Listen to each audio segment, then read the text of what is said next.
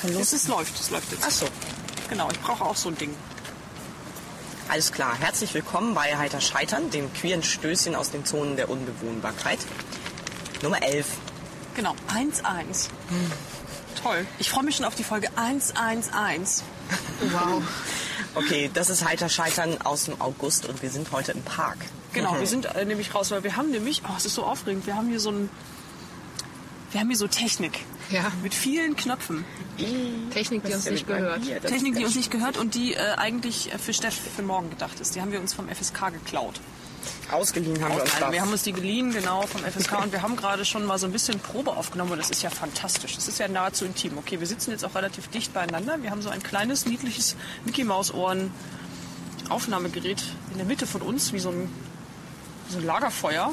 und schnaufen und rascheln jetzt hier ins Mikro. Genau.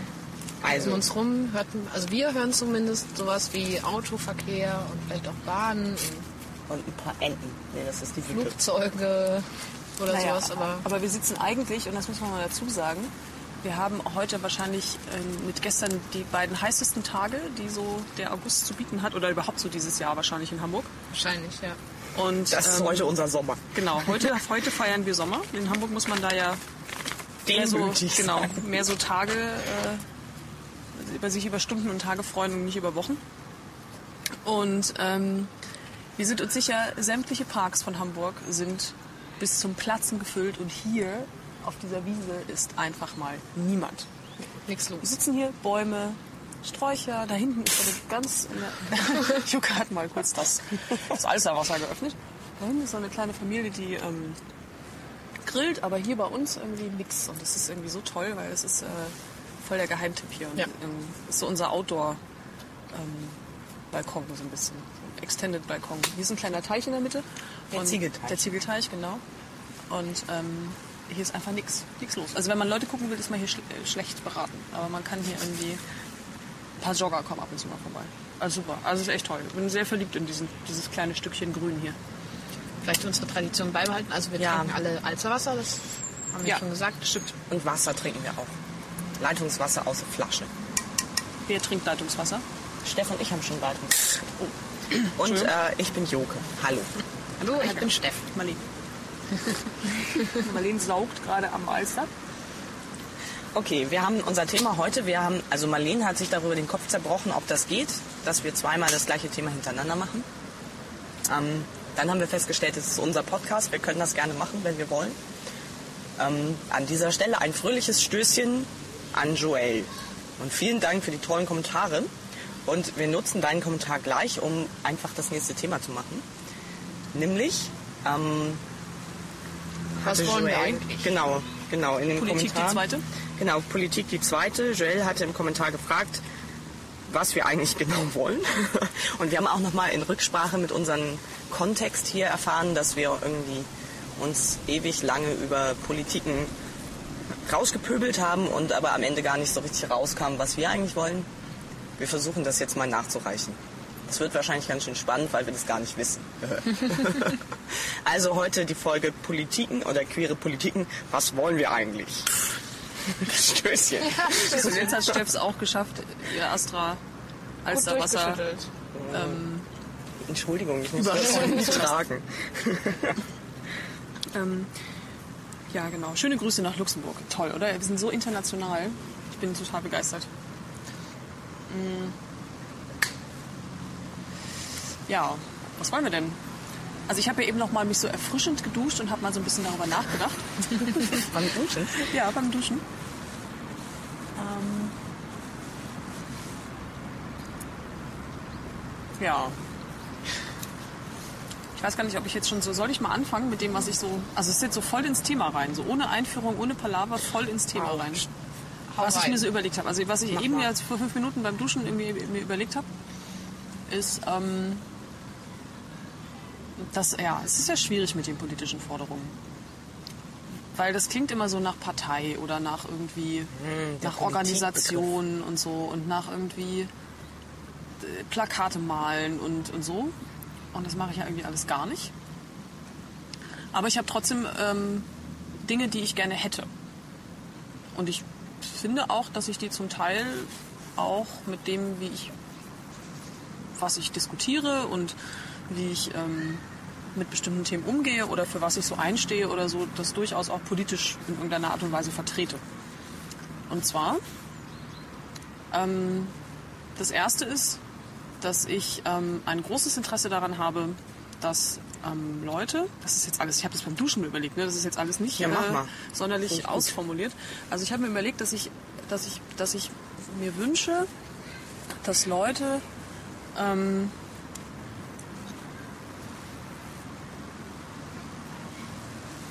sehr ähm, äh, deutlich freier und, und, und, und unnormierter leben können, als, als das so meistens möglich ist. Also ich finde, wir leben schon in einer Welt, in der einfach ganz viel Konsens ist, was irgendwie nicht geht. Und ich finde, das ist zu, zu eng.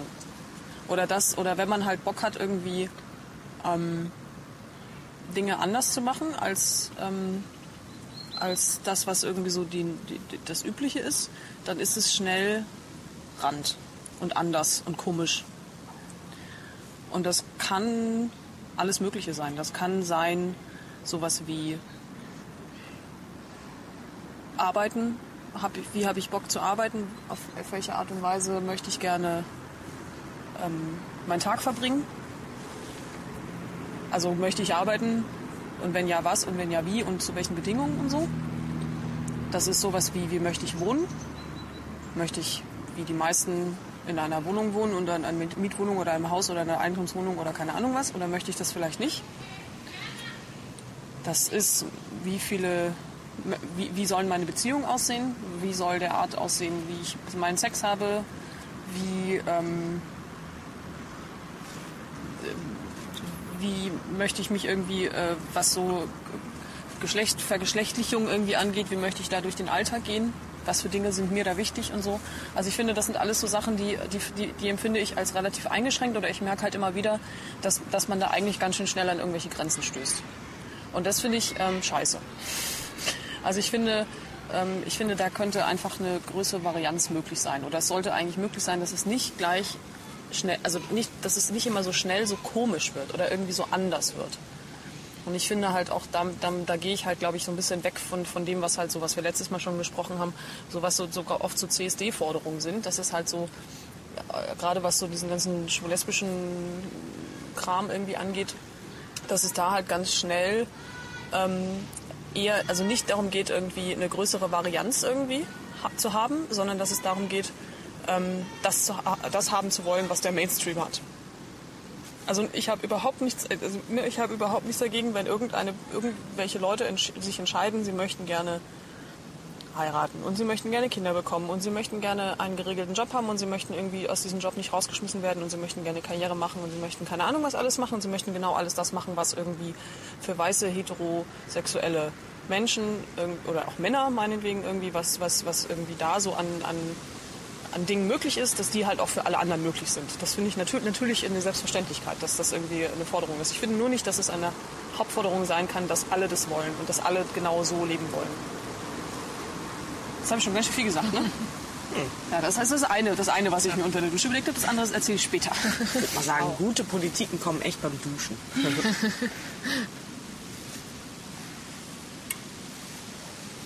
Tja.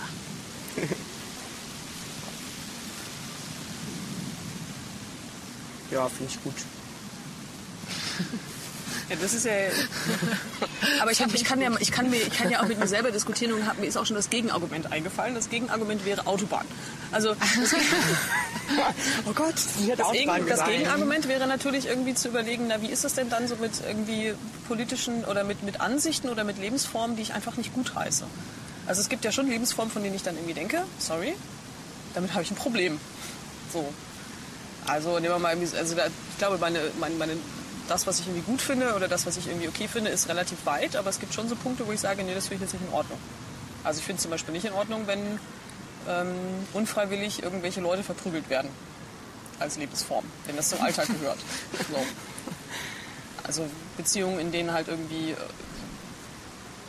oder so ein alltägliches Leben, in der Gewalt irgendwie unfreiwillige, also wirklich Gewalt irgendwie eine Rolle spielt und, und das ist halt, also es klingt so individualistisch, was ich gesagt habe, ne? Alle sollen so machen können, was sie wollen und so. Und das hat ja dann auch immer so dieses Ding, naja, wenn alle können machen, machen, was sie wollen, dann gibt es halt auch überhaupt keinen, da ist halt auch dann allem Tür und Tor offen und das ist dann auch schwierig. Ja, das ist ja quasi dann auch das klassische Problem, was queer unterstellt wird. Irgendwie dieses einfach, einfach alles aufmachen, einfach, dass alles geht, dass irgendwie ähm, alles irgendwie darunter gepackt wird, egal was es ist. So als noch, also als irgendwie so großen Umbrella-Term, irgendwie, wo sich alle endlich gemeinsam drunter versammeln können ähm, und auch ja, und dadurch ist es ja einfach dann schwierig wird, darin dann noch Kritik zu äußern. Wobei da auch noch diese, die, die Kritik daran ähm, dazu gehört, dass, dass man ja Geschlecht auflösen will. Ja, das finde ich ja wiederum gar nicht. Ja klar, aber so von was ähm, an öffentlichen Stimmen so kursiert oder in irgendwelchen Artikeln oder aus, aus Diskussionen heraus, sei es irgendwie im Unikontext oder sowas, kommt das oder kam das irgendwie schon relativ häufig. So dieses Queer will alle will Geschlecht irgendwie auflösen. So, dass es das irgendwie gar nicht mehr gibt. Und das finde ich schon sehr interessant, dass es so als Außenwahrnehmung oder dass es so eine Wahrnehmung ist von queer. Und das ist teilweise natürlich, ähm, also ich glaube schon, dass ähm, Leute auch in Verbindung mit dem Begriff genau das äh, fahren. Also sowas irgendwie Partys, die unter dem Motto queer irgendwie laufen, aus linken Kontexten heraus oder sowas, haben durchaus ja auch schon dieses äh, Geschlecht, scheißegal, ähm, brauchen wir nicht oder also ähm, wo es eben nicht darum geht, irgendwie kritisch damit umzugehen, in dem Sinne, sondern es halt dann aufzulösen oder zu negieren oder so.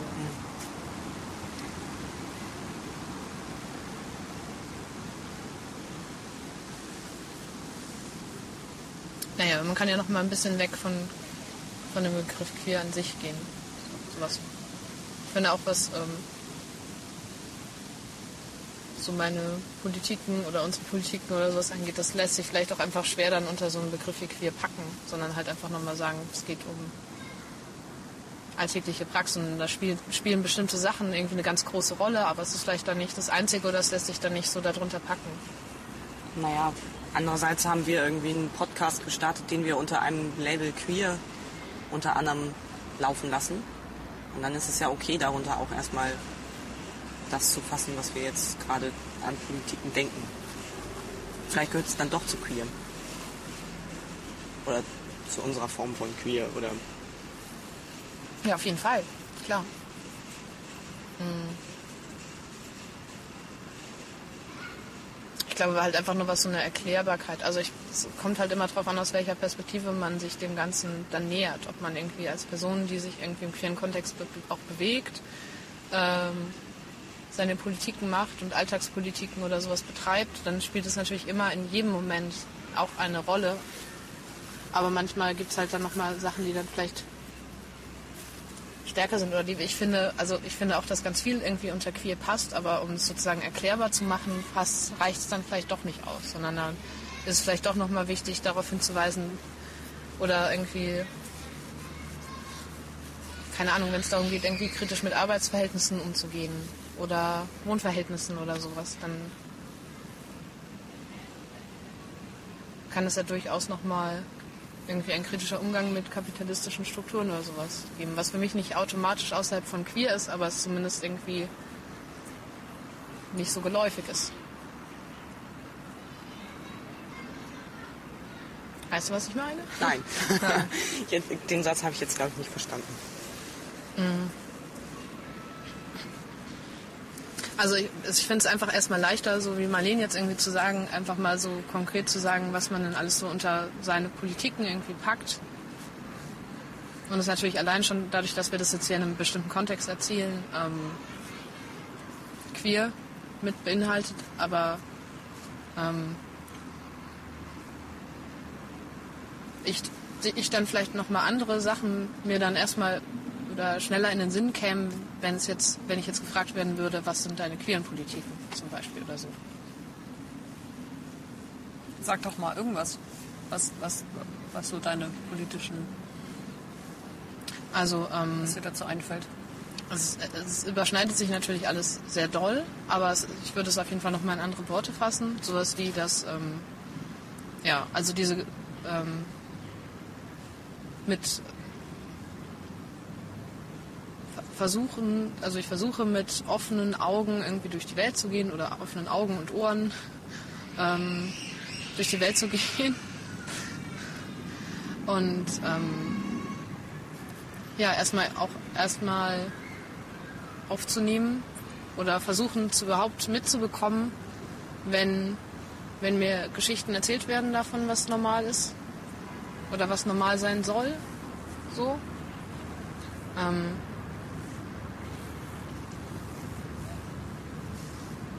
und ich mich damit dann kritisch auseinandersetze oder das irgendwie benenne, dass ich irgendwie in den und den Momenten da ähm, eine krasse Erzählung von dem, was normal ist, entdeckt habe.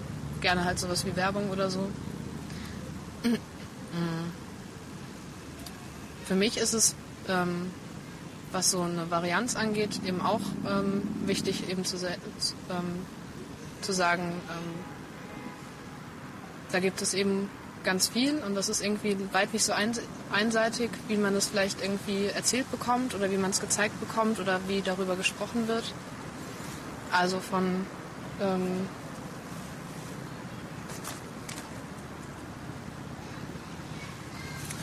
ich musste gerade mein Alsterwasser vor einer Wespe retten.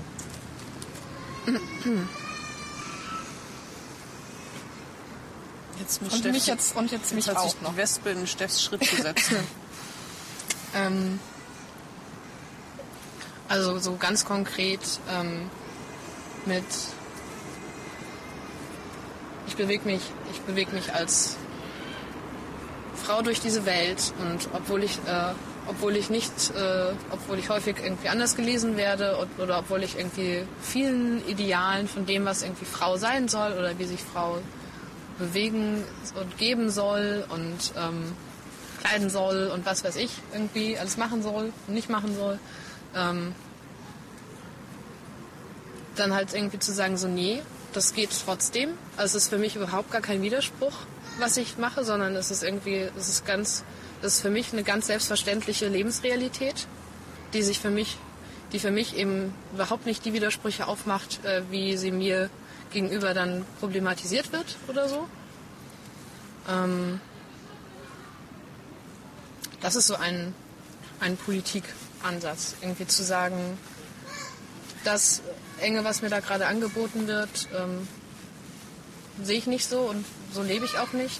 Und ähm, auch generell ähm, jetzt nicht nur auf mein Leben bezogen, sondern irgendwie auch das, was um mich herum geschieht und das, was ich irgendwie lerne und kennenlerne. Eben auch zu sagen, so dass da sind, das ist keine Utopie, die, die ich da irgendwie benenne oder über die ich spreche, sondern das sind ganz konkrete Lebenserfahrungen. Und ich nicht sage irgendwie, wir müssen zu dem Punkt hinkommen, dass ich irgendwie dass, dass irgendwie Geschlecht auf unterschiedliche Art und Weise sich ausdrücken kann, dass Lebensweisen, die Art und Weise, wie man seinen Alltag regelt, Beziehungen führt, wohnt, sich in Bezug zu anderen Menschen verhält oder so oder zur Welt, dass es keine Utopien sind, sondern dass das irgendwie Tagesgeschäft ist von ganz vielen Menschen. Und dass es irgendwie für die, für diese, also dafür ganz selbstverständlich ist. Und also sowas, also sozusagen noch eine andere Normalität ist ähm, oder darstellt. Ich glaube, das ist so, also dass ich halt gar nicht so eine Utopie verfolge, sondern eher zu sagen, so ähm, das kann man nicht, man kann manche Sachen nicht wegreden, sie existieren einfach. Und sie existieren irgendwie mehr oder weniger gut, aber also ähm, aber es ist auf jeden Fall eine ja, eine Realität. So, eine, dann eben in Bezug auf Marleen dann eben so eine, so eine Vervielfältigung von Realitäten irgendwie sichtbar zu machen.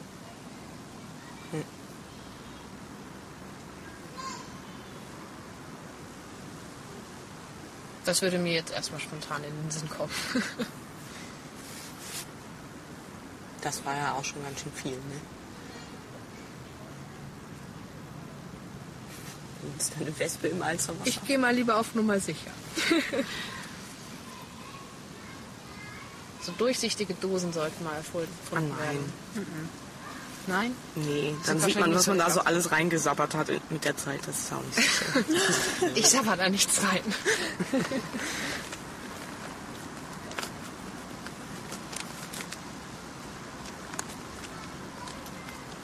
Ja, du, Jocke? was? Ich Und auch du? Ja. Ich möchte vor allem ganz viel zu essen haben. Essen und Katzen. Essen und Katzen, das sind meine Politiken. ähm, ich würde das jetzt mal einfach erweitern um den Aspekt des schönen Lebens oder sowas. Einfach nochmal. Also, ähm, ich, glaube, so Politik oder so Aktivismus generiert sich bei mir ganz doll aus so einem Gefühl von entweder mir geht es schlecht oder ich sehe jemand anderem geht es schlecht in einer bestimmten Situation, die ich als ungerecht empfinde. Und da setzt dann Aktivismus an oder da setzt, setzt dann der Wunsch an, politisch zu werden oder der Wunsch, irgendwas ändern zu wollen oder äh, auch nur irgendwas zu machen oder so. Und das kann auch wieder, das hat dann auch wieder ganz viel damit zu tun, dass ich finde, dass diese Welt zu feindlich ist gegenüber Anderssein, also produktiven, kreativen Anderssein. Und ich denke halt, wir bewegen uns halt einfach irgendwie in so, in so einem Umfeld, wo man das relativ viel mitkriegt, dass Leute darunter leiden, aus den unterschiedlichsten Gründen. Die ihr ja eigentlich auch schon relativ viel aufgezählt habt. Mm.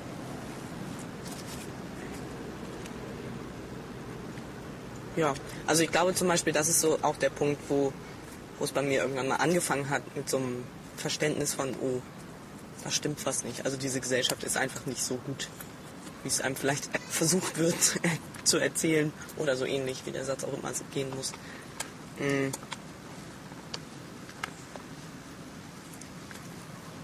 Das, das ist wahrscheinlich dann das, was du am Anfang meintest, Marlene, irgendwie so ein, so ein Aufmerksamsein für, für die Normierungen, die in, in, meiner, in meinem Kontext passieren oder in der Gesellschaft, in der ich lebe. Und dann irgendwie mit offenen Augen, was du meinst, Steff, da durchzugehen und zu gucken, was an diesen Normierungen halt Schaden anrichtet bei bestimmten Leuten, die da nicht reinpassen. Oder die vom, was weiß ich, sei es jetzt vom Gesetz nicht vorgesehen sind oder von einem normal ablaufenden Alltag nicht vorgesehen sind. Das kann ja total unterschiedlich sein, ob das jetzt irgendwie sowas ist wie Asylpolitik oder ob das sowas ist wie Bettler in der Innenstadt oder keine Ahnung. Das, sind ja dann irgendwie vielfältige Arten und Weisen, wie die Gesellschaft ausdrückt, dass Dinge nicht passen. Und das wären dann so, das wären dann so die Punkte, wo, wo ich halt Ungerechtigkeit empfinde und dann ein, ein, keine Ahnung, so ein Gefühl zu Politik entwickeln kann. Was nicht heißt, dass ich mich da überall engagiere. Aber wo engagierst du dich denn? Wir können ja mal ein bisschen konkreter werden. Uns wird ja gerne mal so ein bisschen schwammiges Palaver vorgeworfen. Okay, ganz, ich so ganz persönlich, ähm, wenn ich nicht gerade Magisterarbeit schreiben soll. ähm, also ich glaube schon, was einfach schon auch politisch ist, ist eine Art durchs Leben zu gehen und Sachen erstmal okay zu finden, die andere Leute machen oder wie andere Leute sind und sich irgendwie Geschichten anzuhören, was andere Leute stört, an dem, wie sie wahrgenommen werden und das zu versuchen, nicht zu wiederholen, zum Beispiel. Also, was weiß ich, irgendwie als, als Weißer würde ich dann sagen, ich versuche nicht rassistisch zu sein oder ich habe ein extra Auge auf meinen Rassismus oder sowas. Das finde ich durchaus politisch oder als Hörender in, in, im Zusammenhang mit Gehörlosen. achte ich darauf, was bedeutet es dann irgendwie hören zu sein unter Gehörlosen? Oder wo sind dann so die Punkte, wo, wo meine Privilegien sind und was erzählen mir da Gehörlose, wo es sie stört, was Hörende machen und dann kann ich das irgendwie ganz persönlich mir überlegen, ob ich das umsetzen möchte oder ob ich das umsetzen kann oder ob ich mir da jemals schon mal drüber Gedanken gemacht habe oder was weiß ich, sowas zum Beispiel.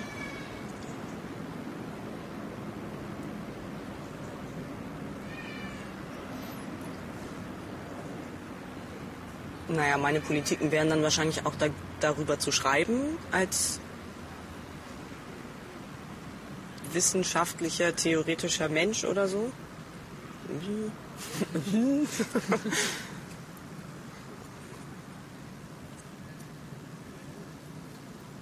Stimmt, du hast ja einen sehr politischen Text geschrieben. Oder zwei sogar, den einen habe ich nur noch nicht gelesen. Das macht nichts, Melene. Du kannst andere Politiken machen.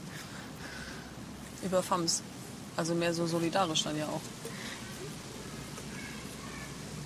Ja, vielleicht ist Solidarität auch irgendwie so ein Ansatz, den ich zum Beispiel total gut finde als Politik. Also irgendwie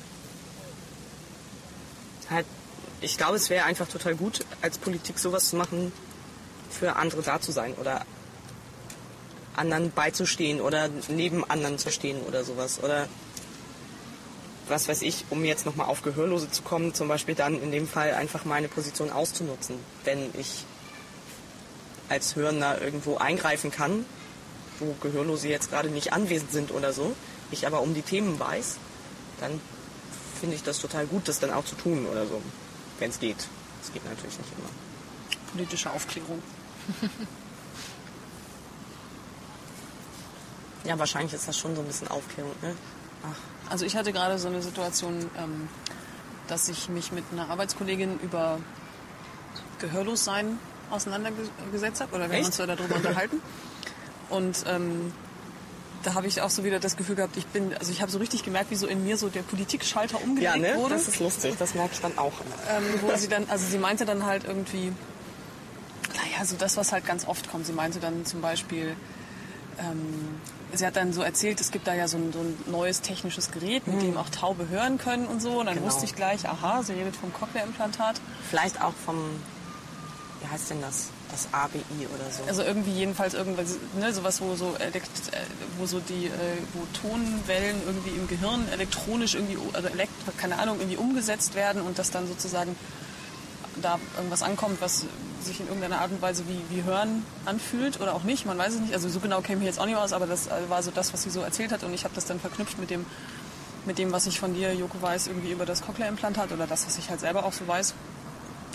Und habe dann halt auch irgendwie auch äh, davon erzählt, dass es ja auch schwierig ist. Äh, äh, oder ich habe dann, ja, ich habe ja erzählt, dass es ja auch, dass man ja auch irgendwie sehen muss, dass, ähm, dass da ja auch so eine Normierung damit einhergeht, irgendwie, was es bedeutet, irgendwie, was heißt gesund sein, was heißt krank sein, was, wie sollen Menschen sein und wer darf das eigentlich entscheiden, so und wo, wo fließen die Gelder hin irgendwie. Ähm, in welche Richtung es gehen soll. Und sie hat natürlich irgendwie ganz doll mit diesem, naja, aber sie sind ja irgendwie eingeschränkt, ähm, argumentiert. Und dann habe ich halt gemeint, dass ich, dass ich das gar nicht unbedingt glaube, dass es gar nicht so sein muss. Dass, es, Ja. äh, dass man ja auch die Gehörlosen gar nicht fragt, ob, ob das jetzt irgendwie für sie als einschränkend wahrgenommen wird oder nicht. Und dass das ja auch so ein, so ein normierter Blick ist.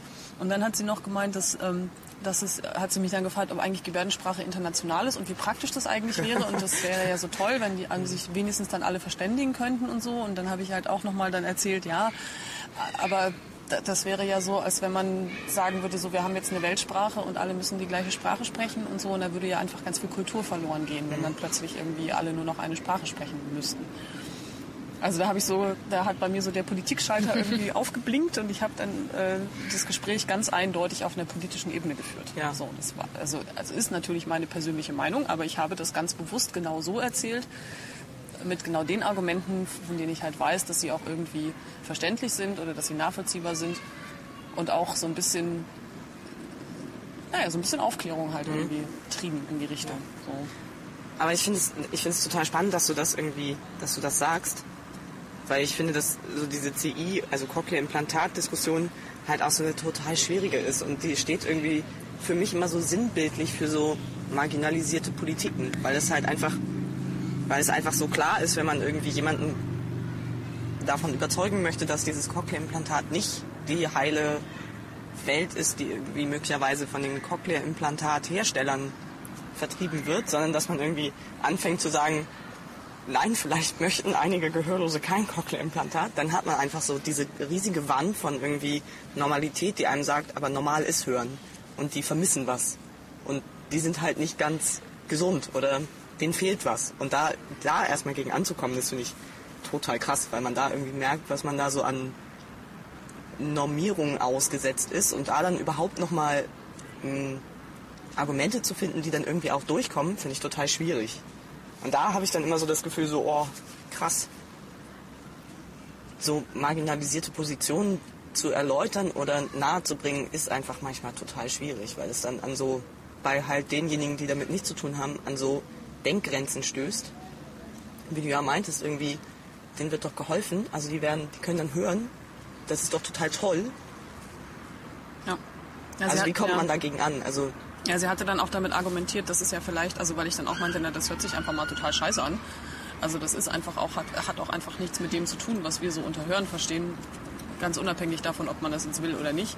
Hat sie dann natürlich damit argumentiert, na ja, aber wer weiß, wenn das dann alles mal so ein bisschen weiterentwickelt ist und so, dann ist es ja vielleicht irgendwann wie Hören. Ja, aber noch nicht mal das wäre ja eigentlich das Argument, ne? Nee, nee, Also- natürlich nicht. Natürlich Ja. nicht. Irgendwie. Ich habe ja dann halt auch versucht zu sagen, dass es irgendwie nicht so ist. Also egal, Ja. das ist halt irgendwie, aber das mal so als Beispiel für, äh, wo so im Alltag der Politikschalter angeschaltet wird. Ja, sehr häufig. Also ich studiere Gebärdensprache, sehr häufig wird dieser Politikschalter angeschaut.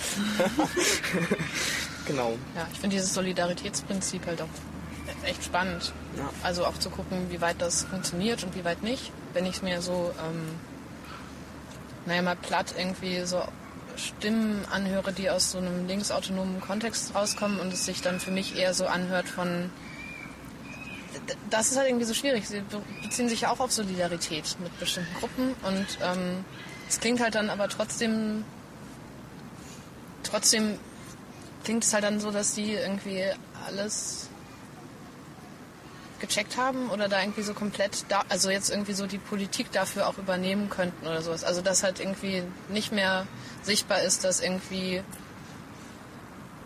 die Gruppen, mit denen sie sich solidarisieren, eben auch selber, selber politisch agieren oder so. Und das ist halt ein sehr, sehr schmaler Grad. Also ich will irgendwie weder das eine noch das andere unterstellen, aber äh, das ist so ähm, ist ja schon irgendwie so diese dieses ähm, wir haben wir wissen alle wir wissen was alles richtig ist und wir wissen was alles falsch ist und irgendwie so dieses was gut ist und was böse ist und wir sind die Guten ähm, dass das halt immer in dem was man so was ich häufig irgendwie lese oder auch zu hören bekomme halt da sehr vor- vordergründig ist oder das dann irgendwie eine Art von Solidarität ausdrücken ist, was ich, was ich dann immer so ein bisschen komisch finde. Also ich finde auch irgendwie von, ich habe viel gelernt, irgendwie auch von Dingen, die mich ähm, auf andere Art und Weise betreffen. Zum Beispiel über, darüber, dass ich in dem Verhältnis ähm, zu einer privilegierten Gruppe gehöre, in diesem Kontext. Mm. Und klar, ich dann dieses Wissen nutze. Aber ja, ist schwierig. Es ist schwierig zu sagen. Also es ist, es, ähm, also Solidarität ist ja wirklich ein Begriff, der nun häufiger auftaucht, auch in politischen Kontexten. Und der dann aber, finde ich, dann unterschiedliches bedeuten kann, wie sich diese Solidarität ausdrückt. Und dass sie manchmal vielleicht eher sogar in so eine Art manchmal so einen paternalistischen Charme bekommt. Ja, ich irgendwie, sagen, Ich ja. äh, kann jetzt, ich als Einzelperson habe irgendwie diese ganzen Strukturen voll gecheckt und ich weiß irgendwie, wer da, wer da die bösen Personen sind und ich gehöre da auf jeden Fall nicht dazu, sondern ich äh, kann da jetzt irgendwie voll gegen angehen und bin jetzt voll anti. Also dass so dieses äh, anti, anti-kapitalistisch, anti-rassistisch, dass das irgendwie immer bedeutet, dass ich aus diesen Herrschaftsstrukturen raus bin Ja. oder da irgendwie gar nichts mehr produziere oder sowas. Ja. Ich würde auch sagen, also für mich ist so ein, dann so ein queerer Ansatz wäre dann für mich genau Solidarität irgendwie so zu versuchen umzusetzen, dass sie nicht paternalistisch rüberkommt oder dass sie halt nicht paternalistisch ist, sondern dass irgendwie so ein, also ich glaube, das gehört auch für mich zu queer dazu, so dieses Ding von sich selbst hinterfragen oder die eigene Position zu untersuchen oder sowas. Und das dann wiederum in Verbindung mit Solidarität würde dann halt bedeuten, dass man gucken muss, dass man halt nicht zu so einem paternalistischen Standpunkt kommt oder meint, man hätte jetzt irgendwie alles verstanden und ist dann davor gefeit, irgendwie überhaupt noch Fehler zu machen oder sowas. Also Selbstkritik dann, ne? Mhm. Oder Selbstreflexion. Also das finde ich als eine ganz wichtige politische Praxis. Ja. Diesen Schritt irgendwie den Blick auf sich selbst irgendwie bei, bei Dingen, die man irgendwie macht und wie man sich durchs, durch die Welt so bewegt, irgendwie auch nicht zu verlieren. Ja. Mir ist auch noch eingefallen, so von wegen Wissenschaft, dass, dass der Beginn von, einem, von meinem Soziologiestudium und dann auch Gender Studies oder Gender und Queer Studies und so auf jeden Fall auch ein politischer, also auch irgendwie was, auch eine Politik, nicht politischer, sondern eine Politik irgendwie für mich bedeutet hat, irgendwie mit äh, mich eben dann mit solchen Strukturen auseinanderzusetzen, die irgendwie Ungleichheiten produzieren, die irgendwie ja, die Ungleichheiten produzieren, Punkt. Ähm und ja, damit irgendwie ein, damit irgendwie sensibilisiert auch vielleicht zu sein und irgendwie Sachen auch erfassen zu können wie manche, wie so Mechanismen irgendwie funktionieren können in bestimmten Zusammenhängen oder so. Ähm, das hat auf also das hat mich einfach total doll geprägt, dieses Studium und die Auseinandersetzung dort.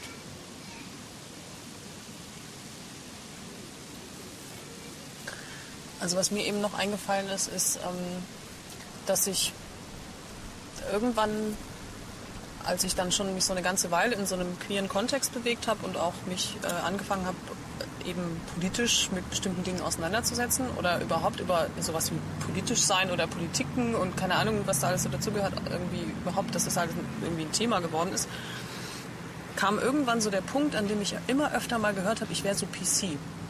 Und ich würde immer so mhm. PC reden. Mhm.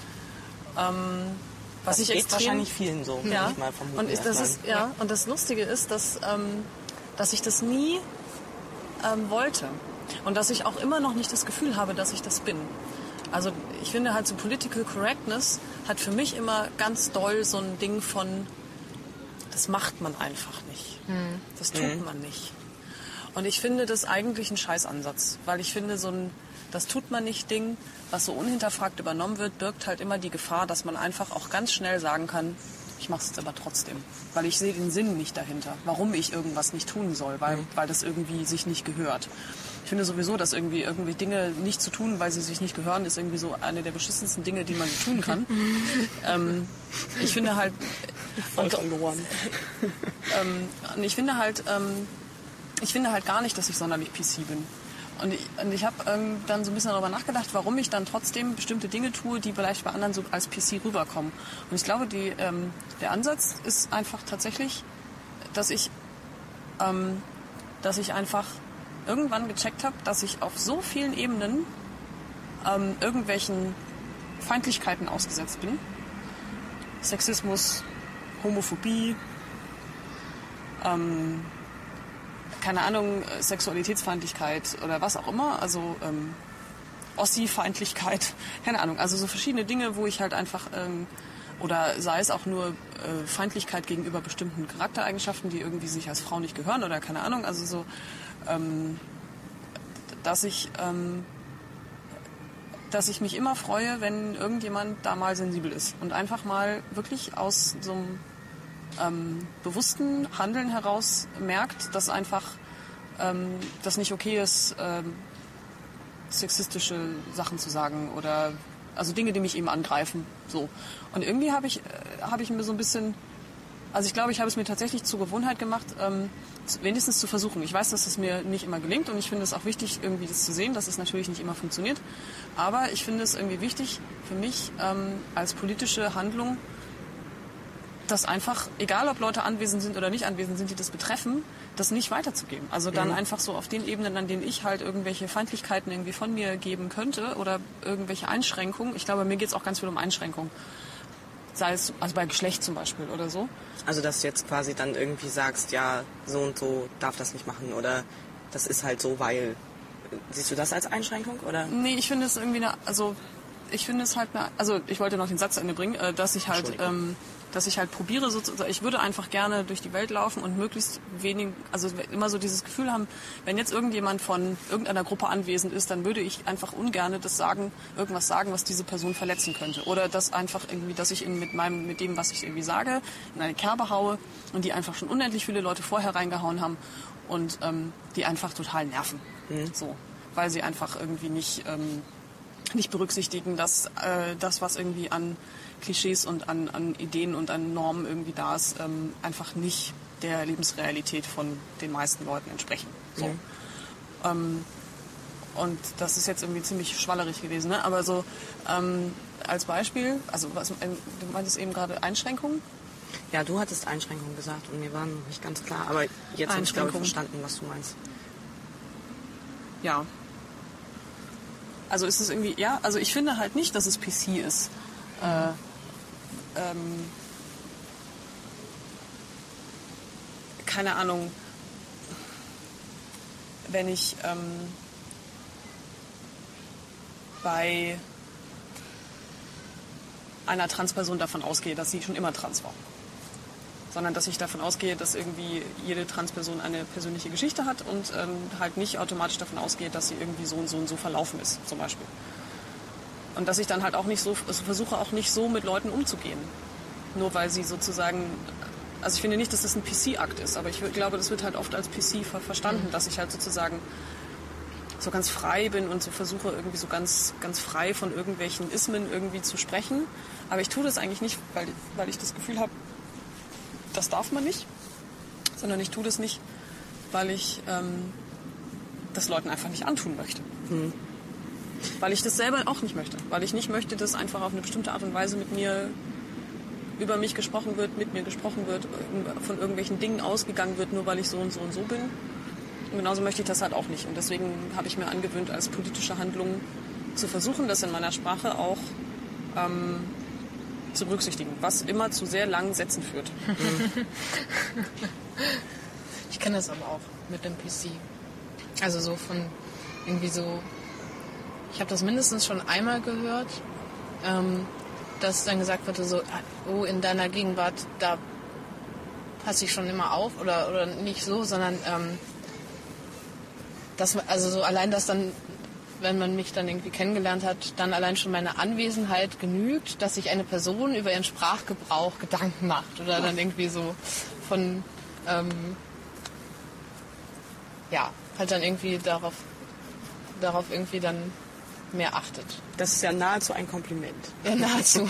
Aber ich finde es halt dann sehr komisch, weil ich dann Ein- ein sozusagen die, ich bin halt dann die eben die PC-Polizei und Mhm. äh, oder äh, irgendwie die Moralkeule, die dann also oder oder halte schon irgendwie die Moralkeule Mhm. drohend drüber und das aber es hilft halt. Also es, ähm, das Ding ist, dass dass dadurch ja einfach auch äh, Auseinandersetzungen ähm, vergessen werden oder einfach übergangen werden, die vielleicht aber ganz gut gewesen wären. Also Ja. dann diskutiere ich lieber irgendwie ähm, stundenlang oder über eine längere Zeit oder immer mal wieder über irgendwelche Sachen und tausche mich da mit einer Person aus, als irgendwie dann ähm, nur anwesend sein zu müssen und dann irgendwie, dass dann die, der Zeitraum ist, wo dann eine Person versucht, sich irgendwie äh, korrekt auszudrücken.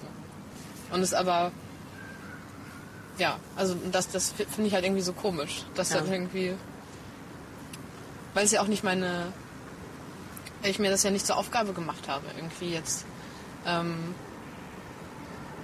Leute zu korrigieren oder zu verbessern oder sowas. Was ich tendenziell ähm, auf der Ebene weniger mache, sondern es eigentlich eher auf meinen Sprachgebrauch irgendwie anwende. Und dadurch das sozusagen gar nicht erstmal explizit irgendwie sage von, oder ja, also es ist mir auch einfach nicht wichtig. Es ist mir tatsächlich dann erstmal in dem Moment, also es kommt auch, kommt erstmal darauf an, was die Person gegenüber, mir gegenüber äh, gerade gesagt hat. Wenn es jetzt irgendwie was total Plattes, was total, sei es jetzt irgendwie sexistisches oder rassistisches irgendwie gewesen ist, ähm, sagt, dann äh, ich würde ich das schon nochmal eher thematisieren. Aber wenn es jetzt darum geht, dass ich äh, eher ein Innen irgendwo hin, hinter irgendwelche Benennungen packe, ähm, dann mache ich das irgendwie, weil ich so sprechen möchte, aber ich nicht den Anspruch habe, dass mein Gegenüber genau die gleiche Wortwahl benutzt. Mhm.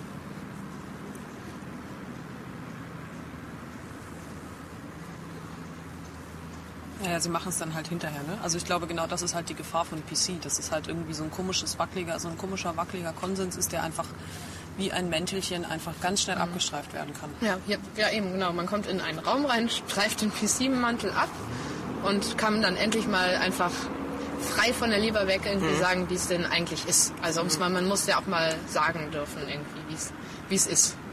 Ja. Ich vermute auch so Vorwürfe, dass, dass irgendwie jemand zu PC ist, ist halt auch eigentlich mehr so ein, so ein es nervt mich, dass, dass ich hier irgendwie vorgespiegelt bekomme, dass ich mich jetzt offensichtlich falsch verhalten habe. Jetzt muss ich mal kurz sagen, dass du mir zu PC bist.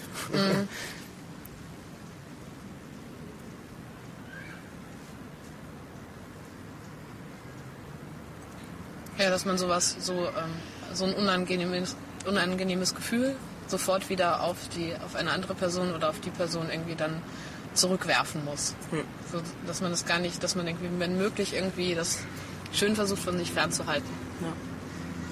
Ja. ja, keine Ahnung. Insofern, also ich finde auch, also ich finde auch so einfach nur in, wenn es dann irgendwie dazu kommt, dass Leute dann, was weiß ich, im Seminar dann vorsichtig mit ihrer Sprache sind und dann draußen wieder nicht mehr oder so.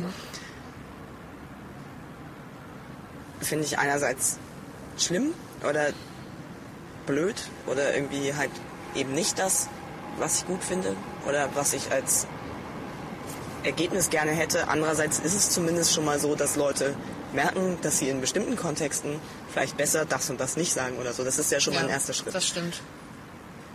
Oder dass es zumindest irgendwie ein paar Leute gibt, denen das irgendwie komisch vorkommt oder denen das sauer aufstößt oder die darauf jetzt nicht so, ja, mach ich mit reagieren oder sondern irgendwie offensichtlich angepisst sind oder so. Ja.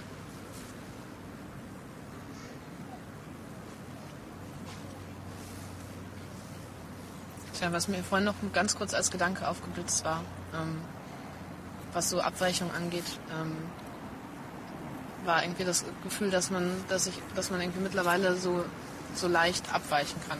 Also ich weiß nicht, das kann natürlich einfach gut sein, irgendwie aufgrund von äh, Alter, also und damit einfach nochmal, also so, dass das bisher noch einfach nicht so in meiner Erfahrungswelt so, so stark eine Rolle gespielt hat oder so, keine Ahnung, oder ich mich einfach nochmal in anderen Kontexten bewegt habe, aber ähm, dass mir irgendwie aufgefallen ist, dass das, womit ein Mensch irgendwie von der Norm abweicht und das dann gespiegelt bekommt oder irgendwie Leute als radikal wahrgenommen werden, die selbst vielleicht gerade irgendwie, selbst wenn sie eine ähm, politisch aktive ähm, Vergangenheit oder sowas hatten oder gerade irgendwie halt vielleicht gerade in einer Phase sind, wo gerade nichts passiert oder sowas oder die sich selber halt überhaupt nicht so empfinden oder gerade das Gefühl haben, ich bin total gesettelt und also sowas von, dass das, dass sie dann immer noch als total radikal gelesen werden.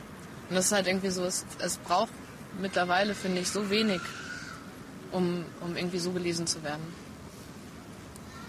Und dann finde ich auch spannend, was denn dann noch eigentlich die Steigerung davon sein kann. Also was halt dann eben dieser Freaks-Status Freaks, äh, angeht und so. Und wie schnell ist man eigentlich Freak und wie stark kann man das eigentlich noch verstärken? Na, ich, ich glaube, es geht jetzt nicht darum, irgendwie so Freak-Merkmale zu multiplizieren, um einen möglichst großen Freak-Status zu erreichen.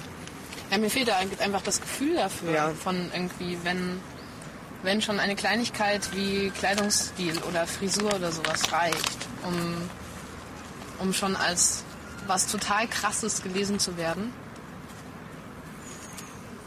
Was ist, wenn man dann, keine Ahnung, ja, wenn man halt nicht nur irgendwelche äußeren Merkmale irgendwie äh, an sich trägt, sondern irgendwie noch, noch viel mehr das in seinem Handeln auch ähm, betreibt, einen wieder der gesellschaftlichen Normen oder so.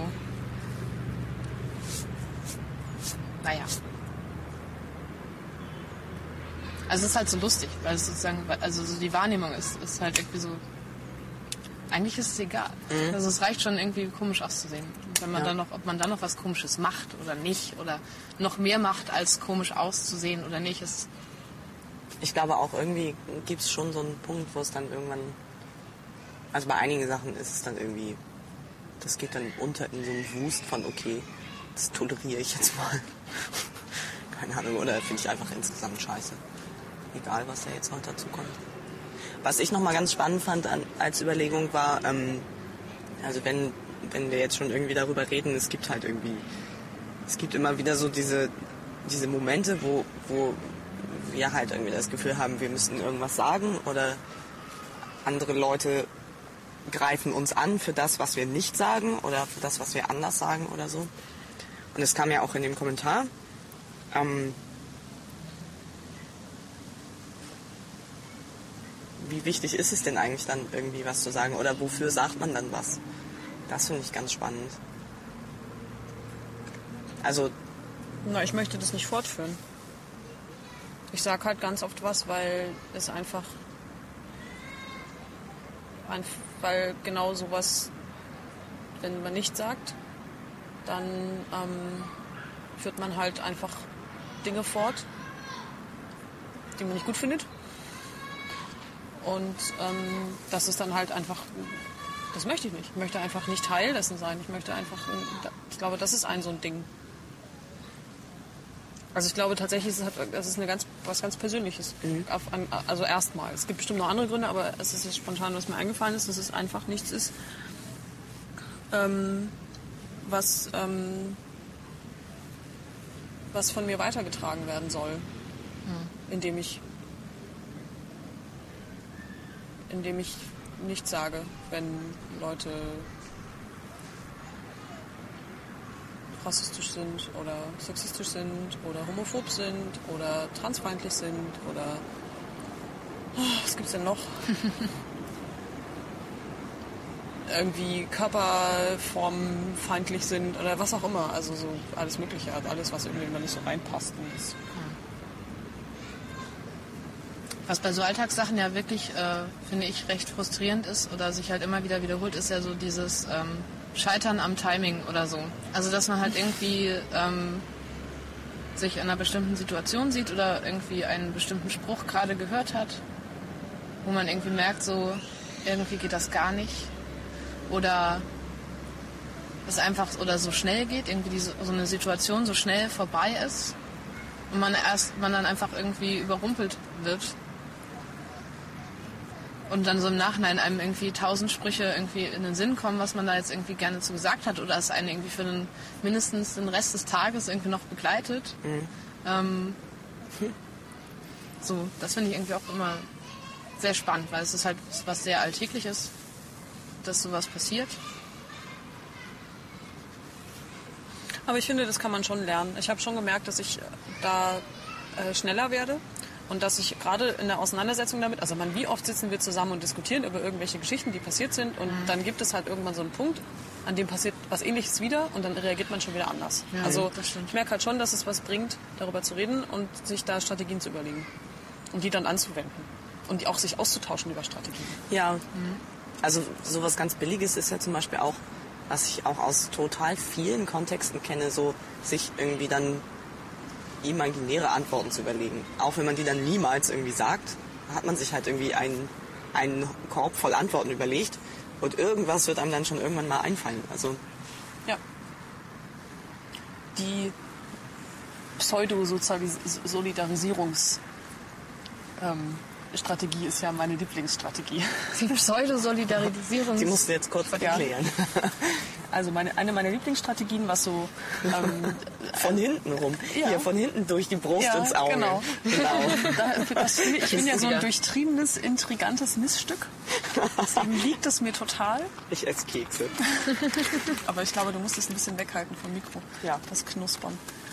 Und zwar finde ich es, äh, ähm, hat es sich für mich als eine total positive ähm, äh, Strategie herausgestellt, die ich als äh, relativ erfolgreich empfinde, ähm, wenn, ähm, wenn, also jetzt mal so, ein- also als Beispiel jetzt zum Beispiel, wenn es um Trans geht zum Beispiel.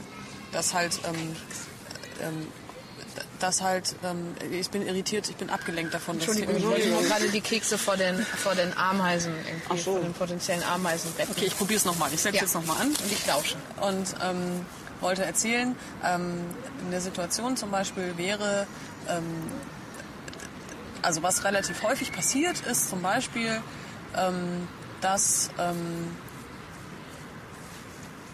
äh, Transsein ähm, nicht akzeptiert wird in irgendeiner Situation. Was?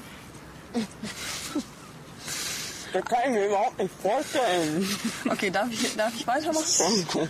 Also dass halt einfach, dass so Transsein einfach als was, was ist, was als nicht, nicht akzeptiert wird. Ähm, und äh, da dann irgendwie gerne gesagt wird, keine Ahnung, äh, wir, äh, äh, ja, aber das, das, das ist, was weiß ich, das ist doch aber eigentlich eine Frau oder das ist doch eigentlich ein Mann und keine Ahnung, also so, hm, also jetzt, ich will das jetzt gar nicht weiter ausweiten, aber so, es gibt halt Situationen, in denen wird das nicht akzeptiert, so. Und ähm, was eine total super Strategie ist, habe ich herausgefunden, ähm, ist, ähm, wenn man in Situationen, wo man so das Gefühl hat, dass äh, so eine Diskussion in so eine Richtung geht, in der einfach so, ähm, so eine Nichtakzeptanz ähm, ähm, gleich kommen wird oder wo das einfach schon so, wo man schon so merkt, ah, okay, da kommt jetzt gleich irgendwie so ein irgendwie so ein, so ein, aber eigentlich ist das doch so und so Ding oder so, ähm, dann funktioniert es total gut, wenn man dann diese Person, mit der man da sich gerade unterhält, mit ins Boot holt und sich bei der Person auskotzt über die ganzen Leute, die das nicht akzeptieren. Ach ja, die Strategie, ja. Also dass man halt dann so sagt irgendwie und sich also quasi, ähm, also das funktioniert natürlich ziemlich gut bei Leuten, mit denen man sich sowieso eigentlich auf anderen Ebenen ziemlich gut irgendwie versteht und irgendwie ganz gut unterhalten kann. Und wenn man dann sozusagen da ähm, sich irgendwie auskotzt über die ganzen Leute, die das immer nicht akzeptieren oder die irgendwie das und das sagen und die immer sagen, ja, das ist doch aber eigentlich ganz anders und wie nervig das ist und wie, wie ignorant das ist und wie furchtbar das ist und so. Und das funktioniert extrem gut, weil dann halt Leute ganz schnell irgendwie merken, irgendwie, ah, okay, so fühlt sich das also an, wenn, wenn, wenn man einfach Sachen nicht akzeptiert, zum Beispiel. So. Und, oder da irgendwie mit so einer Normierungskeule irgendwie kommt. Und auch zu merken, dass irgendwie den Gedanken, den man gerade hat, kein besonders individueller ist. Also dass irgendwie so dieses, dass, dass du eventuell vielleicht gerade mit dem Satz, den du da gerade gesagt hast, dass der sich einfach eins zu eins deckt mit Gedanken, die die Person in diesem Moment vielleicht gerade auch schon im Ja, Kopf hatte. genau. Und das ist natürlich echt so ein erwischt. Ja. Ja. Das ist ja auch, Funktioniert super. Ja, war ja auch mit, stimmt, das hattest du auch mal erzählt in Bezug auf Beziehungen. So, von wegen irgendwie, dass wir, wenn wir unser, wenn wir dann irgendwie Leid klagen, irgendwie bei Personen, wie, äh, Stimmt. was ist, wie irgendwie schon die Beziehung, ähm, oder der Beziehungsanfang irgendwie gelesen werden konnte von uns dreien. Ähm, dass es so bestimmte Geschichten gibt, von wegen ich als einsames hilfloses Reh auf weiter Flur irgendwie abgegriffen von zwei, zwei von zwei was ist es denn dann irgendwie- ja. Wesen Lüstrinhaften Wesen. Das ist nett. und, oder halt dann irgendwie so ach nee genau es ging um es ging so um Reaktionen auf dass wir dann unsere Top Ten irgendwie erzählt haben von irgendwie so ach das ist ja interessant ich kann mir das ja nicht vorstellen ähm, ich wäre ja total eifersüchtig ähm, was weiß ich und darüber zumindest irgendwie das sind jetzt nicht total nervige Sprüche, sondern halt einfach nur Erfahrung, aus Erfahrung heraus irgendwie häufige Sprüche. Aber dass dann irgendwie zumindest dieses, dieses ich habe jetzt so eine ganz individuelle Meinung und ich muss die dringend kundtun, ähm, dass das schon mal untergraben wird. Und das hat damit halt echt eine sehr interessante Strategie. Ja. Das ist auch eine der Strategien. Das Angenehme an dieser Strategie finde ich ja, abgesehen davon, dass sie total hintertrieben ist und ich natürlich Leuten unglaublich viele, ähm, äh, unglaublich viel ähm, Normierungszeug äh, irgendwie unterstelle, ähm, finde ich sie ganz nett, weil sie halt so unaggressiv ist gegenüber den Leuten. Weil oft ist halt so, dass ich dann schnell äh, in so eine oder in so eine Position komme, in der ich dann halt irgendwie sauer werde oder halt ähm, so böse Worte wie du bist rassistisch oder du bist sexistisch oder sowas und wo man dann auch immer ganz schnell so eine Situation, so eine, jetzt ist ja schon wieder eine Wespe, die sich für Steffs Schritt interessiert. Interessant. Solange sie nicht mehr in die Hose reinfliegt, das ist mir eine größere Sorge. Das ist mir eigentlich egal. Jetzt müssen wir kurz diese Wespe Jetzt, jetzt, ich sag jetzt nicht, wofür sie sich jetzt interessieren. Jetzt fliegt sie an Steffs Bauch rum. Und, Geh weg. Steffen, Eigentlich bist hören sie ganz gut. Geht weg. Die hören überhaupt nicht. Du musst die so wegschieben. Wegschieben. Nein, ich schieb die nicht weg. Steff hat eine Wespenallergie. Du kann, sie kann das nicht wegschieben. Vielleicht mit der verbundenen Hand? Vielleicht kurz aufstehen? Ich glaube, Steff steht jetzt mal kurz auf, versucht nicht, das Ding umzu... Weg. Steff, sie, jetzt ist sie bei Joke. Super. So, jetzt ist sie in Jokes Haar. Das ist auch nicht gut. Jetzt muss Joke aufstehen. Sie ist immer noch bei dir. Ja, ist schon. So, jetzt ist sie weg. Nein, naja, jetzt setzt sie sich irgendwie bei den Keksen. Naja, wir setzen uns. Komm, Steff, setz dich mal wieder hin. Jetzt ist sie bei dir. Wo? Jetzt ist wieder bei Joko. Ach, Ja, egal. Sie wird sich irgendwie schon ein anderes.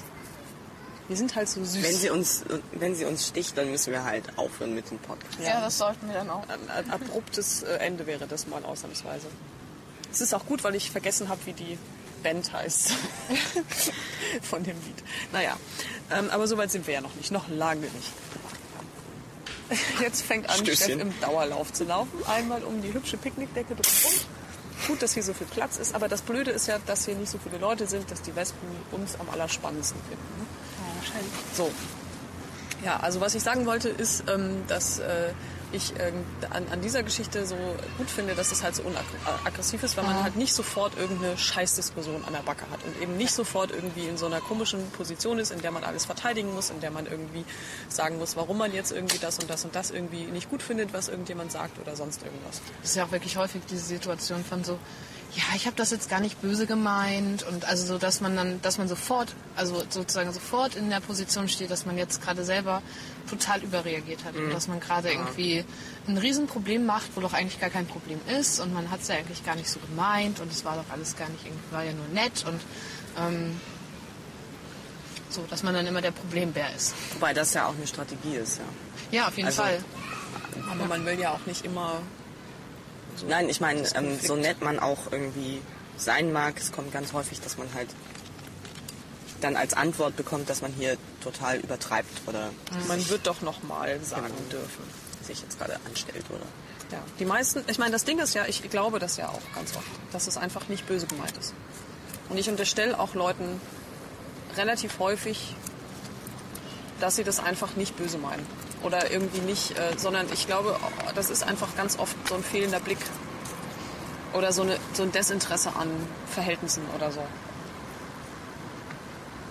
Weil ich, naja, der Verletzungsgrad ändert sich aber halt irgendwie nicht. Also auch wenn Leute das nicht böse meinen, ist es trotzdem dann in dem Moment scheiße. Ja, natürlich. Ich sage ja auch nicht, äh, dass, ich, dass, es das, dass es das irgendwie äh, jetzt so viel besser macht. Aber ich finde halt, ähm, ich finde es schon, also ich finde es schon nochmal ein Unterschied, ob sich jemand hinstellt und irgendwie sagt, ich persönlich habe ein, also was ist ich? Ich nehme mal wieder ein plattes Beispiel. Ich persönlich habe ein massives Problem damit, äh, wenn zwei Männer sich küssen. Dann ist es einfach was anderes, als wenn eine Person auf einer anderen Ebene einen homophoben Spruch macht oder homophob agiert, ohne, ähm, Ohne ohne, es böse ohne es gemeint zu böse haben. gemeint zu haben. Also ich glaube, so eine, aber diese offene Feindseligkeit ist ja auch etwas, was eher selten vorkommt oder was ich irgendwie jetzt im Verhältnis zu dem, wie oft ich das Gefühl habe, äh, das läuft hier irgendwie gerade nicht so, wie ich das vielleicht gerne hätte. Ähm, da ist es einfach nicht die Regel, dass es offen feindlich und offen aggressiv gemeint ist, sondern es ist einfach öfter was, wo einfach Leute einfach nicht drüber nachdenken und einfach irgendwie oder es einfach überhaupt keinen Blick dafür haben, weil es einfach weil einfach irgendwelche Ismen so tief in so gesellschaftliche in so einen gesellschaftlichen Konsens eingewoben sind, dass sie einfach nicht ähm, ja, dass es einfach kein, kein, kein Blick dafür gibt. Und dass daraus dann eben ganz viel entsteht. Was mir auch noch gerade eingefallen ist, ist, ähm, dass ja der Nachteil von dem, was wir jetzt auch alles so aufgezählt haben, ist, dass man verdammt selten durch die Gegend läuft und alles ist gut. also zum Beispiel Ja. ist mir das vorhin eingefallen, weil es irgendwie gerade so aktuell ist. Ich habe vorhin ähm, so einen ganz niedlichen Film gesehen, den ich euch beiden auch gleich gezeigt habe. Ähm, der auf Spreeblick können wir auch nochmal verlinken. Der wurde da halt verlinkt, aber wir können auch direkt irgendwie verlinken auf einen, auf, auf einen Film, der, ähm, der sich, ähm, der ganz kurz ist, irgendwie zweieinhalb Minuten und äh, der sich, äh, der so ganz, in ganz kurzen Bildern äh, die Geschichte erzählt ähm, von, ähm, ja, eigentlich von, von einem, ja, wahrscheinlich, also das meine Lesart ist, es ist ein, ein, ein, ein alter, schwuler Mann, der ähm, mit seinem Schwulsein oder vielleicht mit seinem, ja, sagen wir mal irgendwie, um es einfach zu machen, mit seinem Schwulsein äh, äh, nicht auf Wohlwollen gestoßen ist als Kind bei seinem Vater. Und ähm, es irgendwie eher ein Verstecken war und der dann ähm, auf ein schwules Paar mit Kind trifft am Ende und halt irgendwie sieht, dass da irgendwie was möglich ist, was vielleicht bei ihm nicht möglich gewesen ist.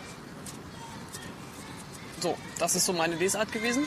Und ich fand ihn ganz niedlich und ganz süß gemacht und äh, auch so ganz sowas fürs Häs. also irgendwas, was halt irgendwie ähm, was erstmal so ganz anrührt, weil es so ganz, ganz rührend irgendwie erzählt ist, die Geschichte und so. Und trotzdem sind natürlich sofort ganz viele Sachen eingefallen, die mich irgendwie an dieser Geschichte, so wie sie da gezeigt wird und wie sie da so, wie so die Emotionen da produziert werden und so, was mich daran sofort stört. weil es sind irgendwie nur Männer und es sind irgendwie nur Weiße und es sind, oder es stimmt gar nicht, es gibt noch ein Schwarz, es gibt noch die Tochter, die ist irgendwie schwarz. Also es ist so, es werden so ganz viele Klischees produziert und es sind total gut aussehende junge Männer und sie sind irgendwie total gut gebaut und es ist irgendwie alles so die Kleinstadt-Idylle und es ist alles so ganz schön und, und, und äh, es ist so Mittelklasse und so. Also da gibt es dann so ganz viele Sachen, die, wo ich dann sofort denke, naja, das ist ähm, halt äh, auch an ganz vielen Stellen dann gleich wieder so zu kritisieren. Und das ist halt was, was mich schon auch manchmal so ein bisschen nervt. Also ich finde schon, mein Leben war manchmal einfacher, als ich irgendwie noch nicht so wirklich bewusst meinen Blick für alles Mögliche geweitet habe, weil ich ähm, oft in die Situation komme, wie zum Beispiel in so einer Situation wie bei diesem Film, dass ich sofort die ganzen Ismen sehe und die ganzen Einschränkungen und der ganze, also auf wessen Kosten sozusagen hier was Positives produziert wurde. Mhm. Und das ist natürlich aber auch schwierig, weil man kann das ja auch nicht immer erfüllen. Mhm. Also es ist einfach, ich halte es auch eigentlich für unerfüllbar, dass alles gut ist. Vielleicht wäre es auch eine queere Politik, halt ab und an auch mal, also das alles im Blick zu behalten, aber trotzdem Sachen auch gut sein zu lassen.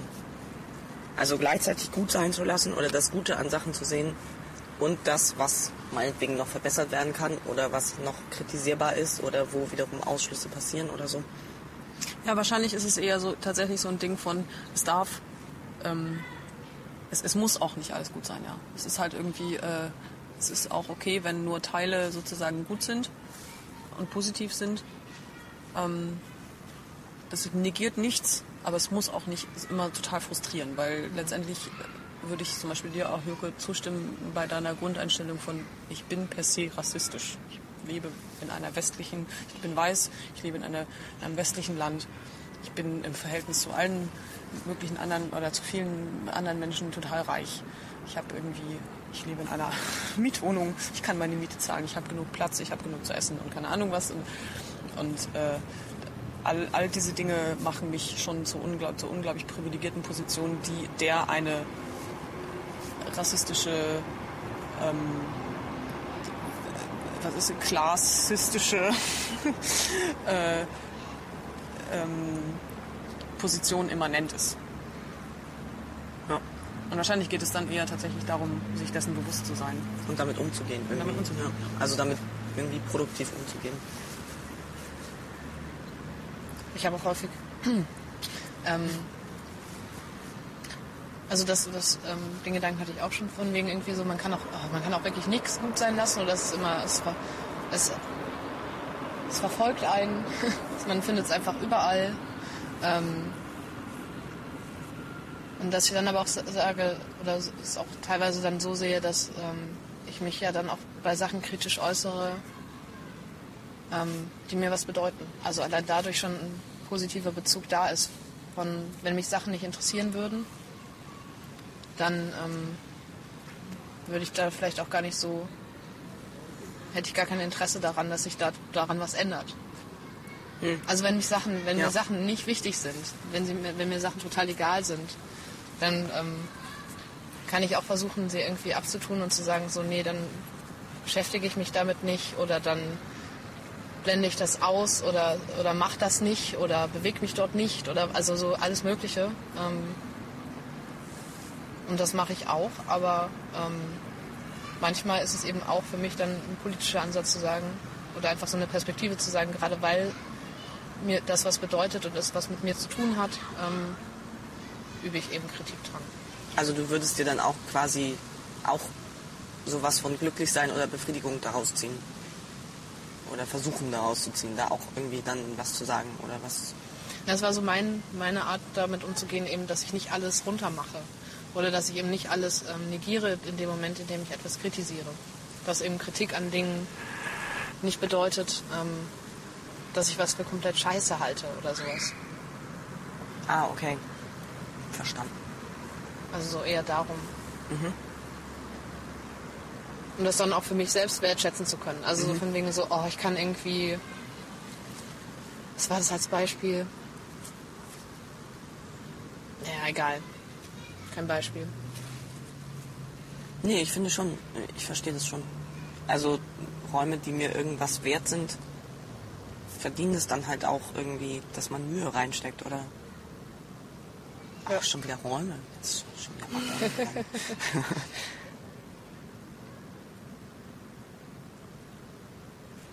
Ja, es ist halt einfach so zu sehen, dass ich ähm, gerne den Aufwand auf mich nehme. Mich damit auseinanderzusetzen und daran zu reiben und frustriert zu sein und sowas, weil es mir wichtig ist.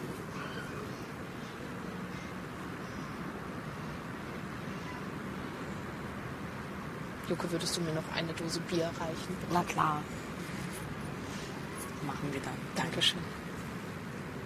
Jetzt gibt es gleich wieder einen Springbrunnen. Ja. Einen Schaumbrunnen. Versuche es zu vermeiden. Vielleicht hat sich mittlerweile etwas beruhigt. Nee, ich glaube auch nicht. Hoffnung. Ja, Hoffnung.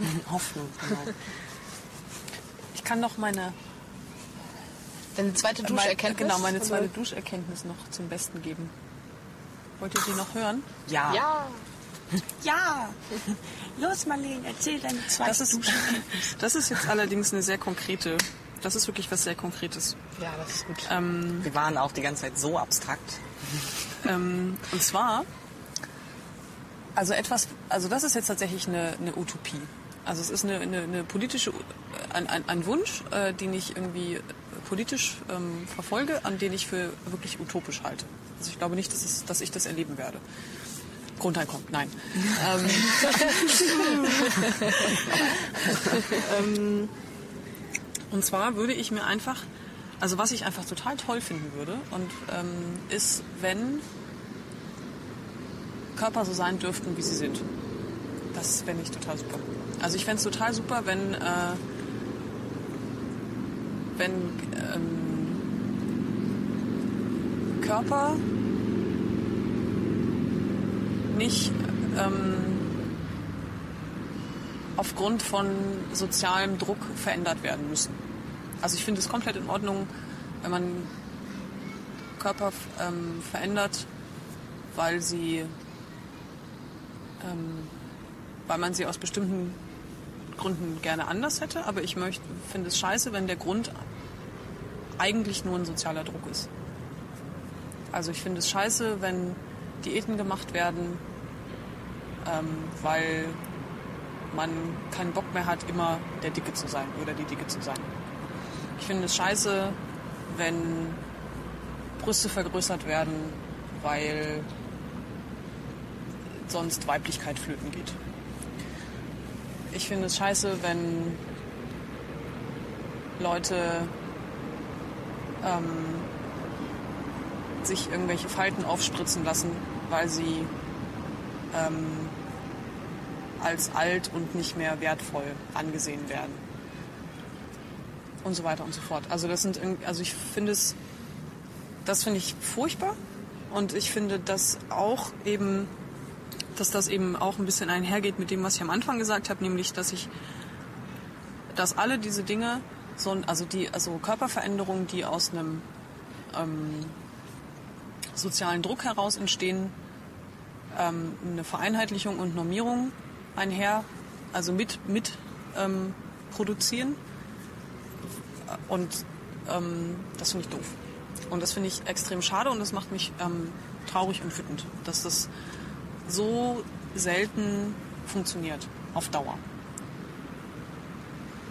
Also ich habe in den letzten Jahren oft oder also in den letzten Jahren gelernt, nicht oft, sondern ich habe es gelernt, dass tatsächlich ähm, da ganz schön wenig möglich ist und dass man ganz viel Kraft braucht, um so bestimmten sozialen und gesellschaftlichen Normierungsdruck entgegenzustehen und zu sagen, ich habe da keinen Bock drauf, ich will das nicht machen, ich sehe das anders. Ich finde, gerade was so Körper angeht, ich finde es gut, so wie es ist.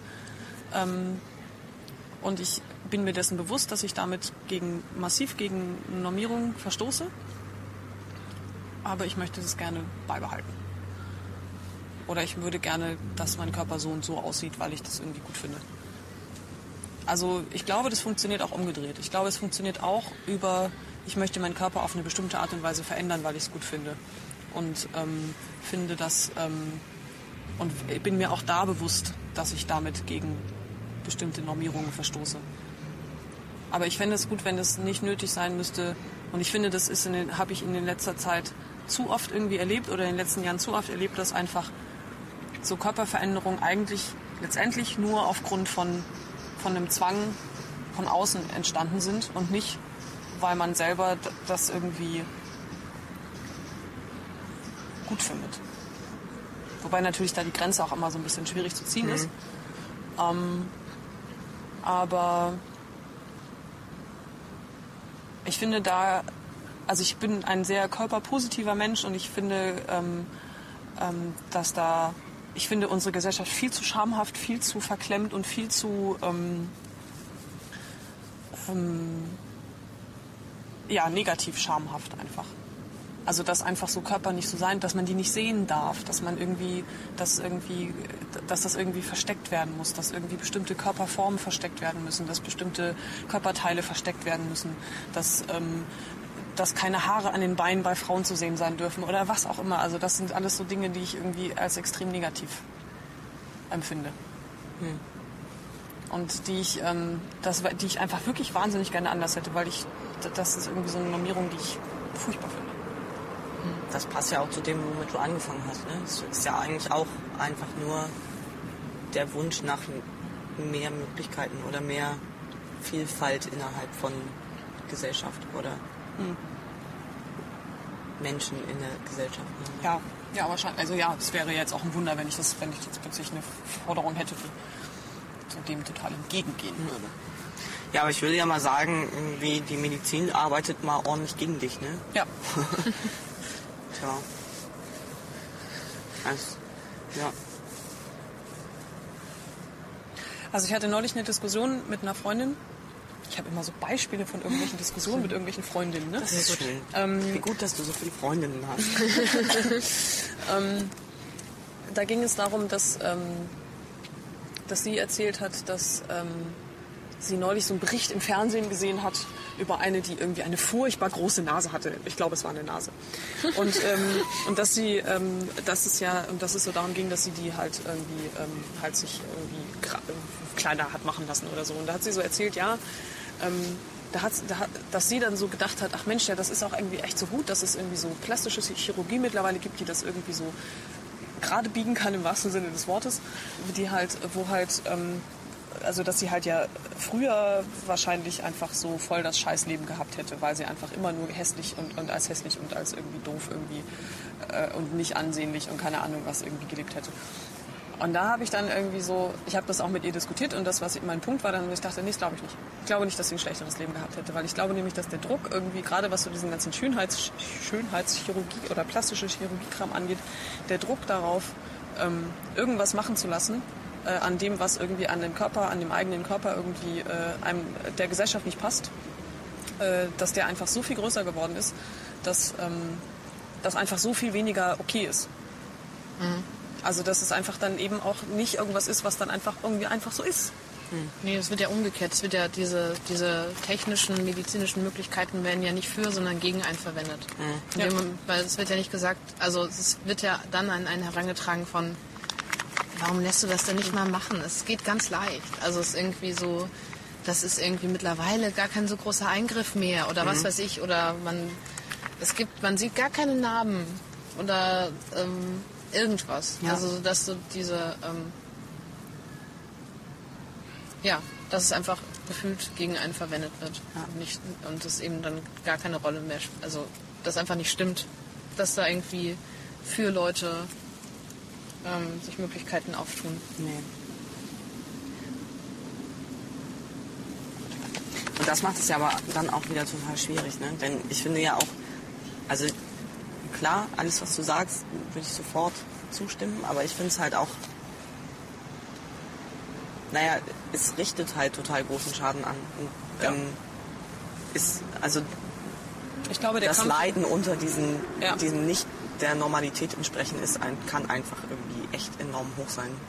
das glaube ich auch. Also ich glaube auch, dass, der, dass es einfach auch immer so auf dem individuellen Rücken ausgetragen Ja, wird. genau, das ist dann halt das Problem, ne? Aber ich finde halt, was halt, was ich halt schwierig daran, also was ich besonders schwierig an dieser Geschichte finde, dass halt einfach so immer weiter, auch gerade was so ganze, diese ganzen medizinischen Sachen angeht, dass da einfach immer weiter sozusagen, das in so eine Normierung hingeht, dass es einfach bestimmte Sachen gibt, die abweichend sind und einfach nicht medizinisch veränderbar sind.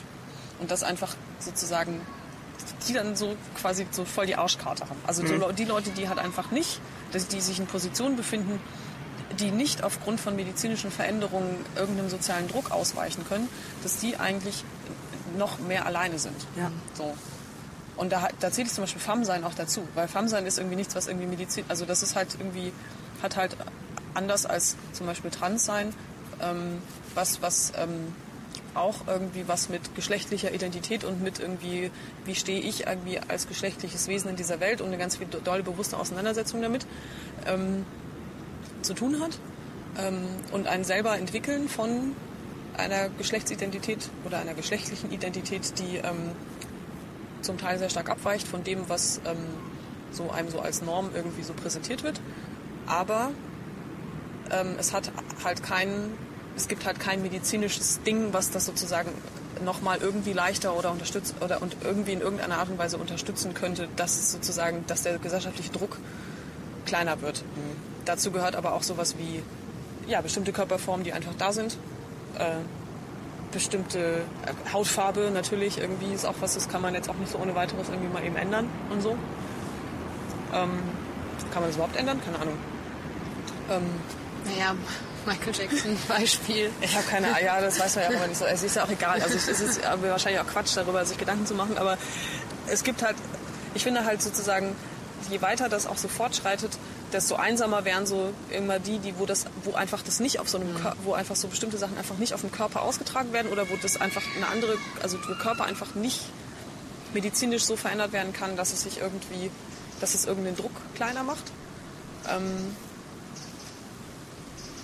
aber es wären halt irgendwie auch weniger dadurch. So. Also die, die ganzen, also es wären irgendwie weniger Freaks. Und trotzdem finde ich halt, ich sehe halt schon, also ich sehe halt einfach, ähm, und das finde ich halt auch so krass, dass gerade was dieses ganze Körperliche angeht, was ich eben schon gesagt habe, dass es sich einfach so auf einem, dass es immer so individuell, individuell verargumentiert wird, also dass es bei jeder einzelnen, als, als, als wenn sozusagen immer so eine Gesellschaft zu jeder einzelnen Person hingehen würde und sagen würde, ne, da kann man ja was machen. Ja. So. Gibt es da nicht auch was von Ratiofarm? Also ich finde, ja, jein, also ja.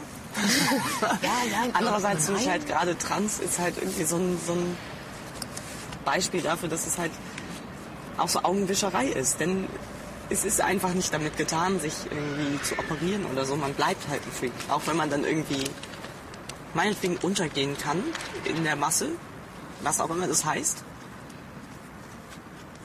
hat man trotzdem dieses Freak-Leben, was man irgendwie ja dann nicht so richtig wegoperieren kann. Ne? Oder meinetwegen äh, die Freundin oder die Person in, in, der, in der Reportage mit der großen Nase, die hatte halt auch irgendwie ihr Leben lang eine große Nase und das wird sie nicht wegoperieren können.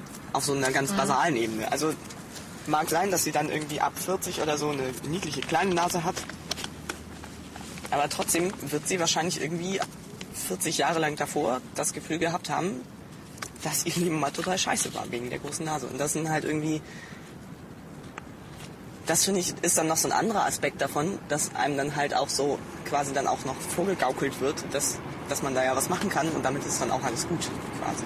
Ja, aber es zieht sich dann, finde ich, halt noch mehr ins Private zurück, weil es dann Ja. halt auch noch, ne, noch nicht mal mehr dann sichtbar ist, was natürlich so einen sozialen Druck wegnimmt, aber ähm, die Auseinandersetzung damit halt bestehen bleibt. Also siehe Trans-Leute, die halt irgendwie ganz normale Ja. Frauen oder Männer sein wollen Vielleicht müssen wir mal eine und so Trans leben wollen. Ja, das, war, das würde ich sowieso gerne mal machen. Ähm, die dann aber immer ihre Kindheit verschweigen müssen, Ja, zum Beispiel. um diesen Preis des, des Normalseins oder so. Also ja, aber ich, aber das sind dann halt, ne, das wird dann stumm. Also ich finde halt, es kriegt so was Stummes.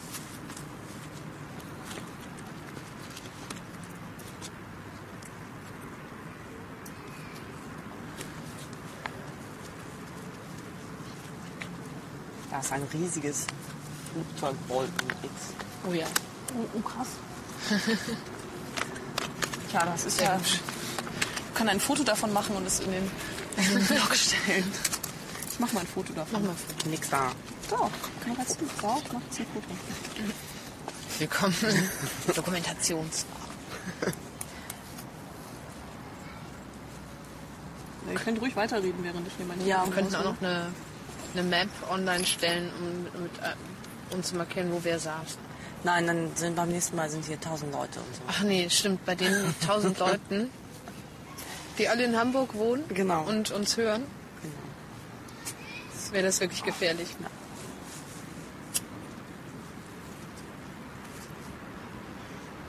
Tja, Guck mal, ist doch schön geworden. sehr hübsch.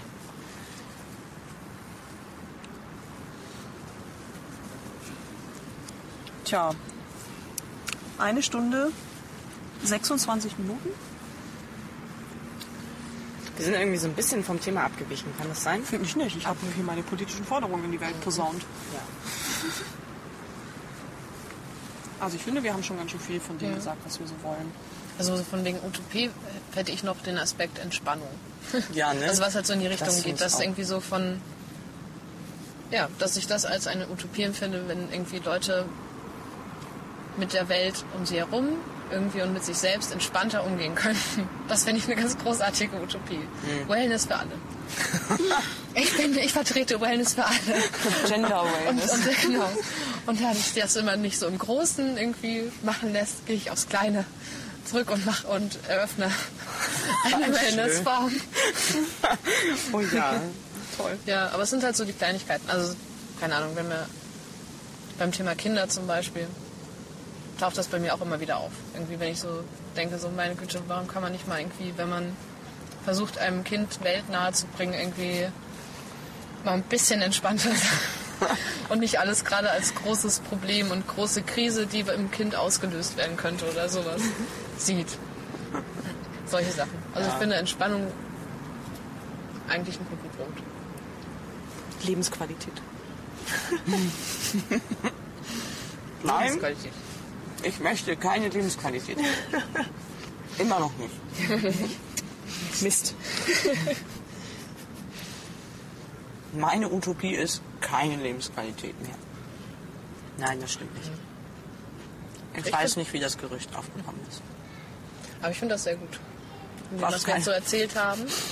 Ähm, gerade weil es auch sehr abweicht von den gängigen Queer-Erzählungen zum Beispiel. Das stimmt. finde ich sehr spannend. Ja. Also, dass wir jetzt, dass wir, Wollt ihr ins Grundgesetz? Hey?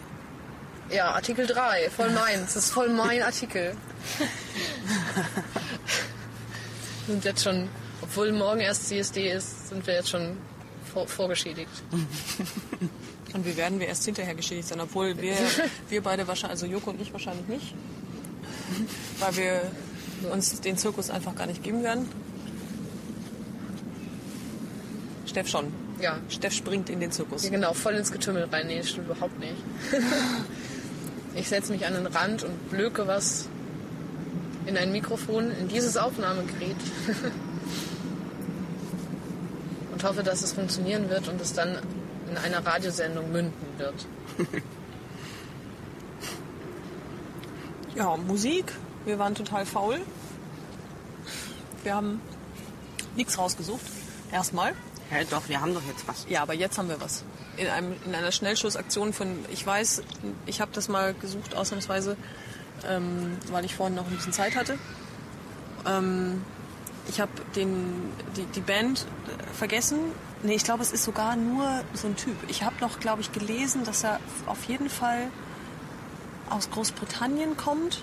Und ich habe es tatsächlich einfach nur gefunden, weil ich mal auf, bei Trackback, das ist eine Radiosendung bei Fritz ähm, aus Berlin, die gerne mal freie Musik spielen. Und ich habe mal so geguckt bei denen, was sie so in letzter Zeit so gespielt haben, weil mir das manchmal ganz gut gefällt, was sie da spielen. Und ähm, ich habe da was gefunden, was äh, ganz sommerlich klingt. Und ich dachte, das Ach, ist schön. ganz schön irgendwie, weil es so ein bisschen so smooth und so ein bisschen ich dachte so, das ist eigentlich so ein ganz, ganz schöner Song, so passend zum Wetter mehr. So, also der hat jetzt nichts mit dem Thema zu tun oder sonst irgendwas, sondern es ist einfach Also Wellnessmusik. Wellnessmusik. Genau, ne, es ist halt so, ähm, so ein bisschen so Cruise-Musik, fand ich. Cruise-Musik? Ja, so Cruise-Musik, so durch die Gegend cruisen, so. irgendwie mit dem Auto. Oder, ach, Joko denkt schon wieder an Sex. Cruise-Musik. So, so. Also wieder, das dachte ich Dann so, oder noch hier in einem Park, das ist ja wirklich, also nichts los hier doch. ähm, und äh, oder vielleicht auch was, wo man irgendwo sitzt. Also ich saß vorne auf dem Balkon und habe das dann so gehört und dachte irgendwie, oh warm und Sommer und irgendwie passte da die, war das ein ganz hübscher Soundtrack dazu. Also das Lied heißt auf jeden Fall Mrs. Brown. Und oder das Stück ist es ein, ein, ein Instrumentalstück. Und wie äh, der Typ heißt, ich glaube es war ein Typ. Das Okay. schreiben wir dann einfach rein. Das schreiben Ja. wir rein und verlinken das natürlich auch und so und ja. Jetzt gehen wir cruisen.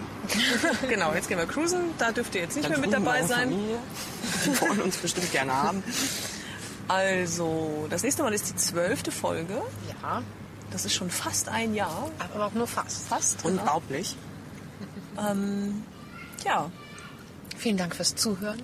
genau. Vielen Dank fürs Durchhalten. Und bis September, ne? Habt einen schönen August. Genau. Oh ja. Schönen August. Bis Genießt bald. den Sommer. Tschüss.